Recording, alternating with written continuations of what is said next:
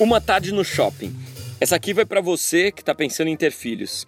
A paternidade em longo prazo é extremamente gratificante, mas em curto prazo, no dia a dia, existem pequenas coisas que colocam esse plano maior à prova, nos dando uma vontadinha de desistir. Por exemplo, quando você vai ao shopping com suas duas filhas. A filha mais velha normalmente está falando. Ela vai falar sobre comprar uma mochila nova, uma pulseira de zíper ou qualquer outro apetrecho colorido que você não vai entender muito bem o que, que é ou para que, que serve e vai ter um nome esquisito, tipo Needles, ou Poppies, ou Bubblies. A mais nova vai estar tá chorando, indignada por estar tá sentada numa cadeirinha para crianças presa com um cinto de segurança. Você vai ter muitas vezes vontade de deixar ela sem cinto, sem cadeirinha e talvez até com a porta meio aberta. Quando finalmente você conseguir estacionar, a mais velha vai estar tá chorando porque você disse que não vai comprar os needles, ou os pops, ou bobbles, sei lá o nome daquilo. E a mais nova vai estar tá dando chutes no encosto da sua cabeça no banco de motorista. Agora você tirou a mais nova da cadeirinha, mas a mais velha se recusa a sair do carro. Depois de alguma conversa, a mais velha vai sair, mas a mais nova agora está chorando.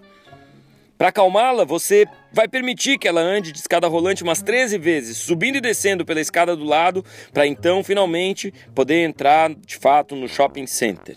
E dentro do shopping vão sempre existir lojas de doces, de balões, de sorvetes, de celular e, é claro, lojas de brinquedo. Em cada uma dessas lojas, você vai parar e vai conversar com seus filhos sobre como não existe a possibilidade de você comprar, por exemplo, um chiclete de 16 reais. Em cada parada você vai perder uma filha, porque enquanto uma para, a outra segue tranquila pelo meio da multidão. Ainda que o sentimento de perder uma filha seja desesperador, o sentimento de perder duas filhas é até um pouco revigorante. A loja para a qual você foi até o shopping não vai ter o produto que você estava procurando, então é hora de pagar o estacionamento. E aqui temos um momento especial na vida do cidadão moderno, momento este que merece inclusive um parágrafo só para ele. Antigamente, os quiosques de pagamento dos estacionamentos nos shoppings eram localizados na saída, o que tem toda a lógica do mundo. Então, os quiosques passaram para o meio do shopping.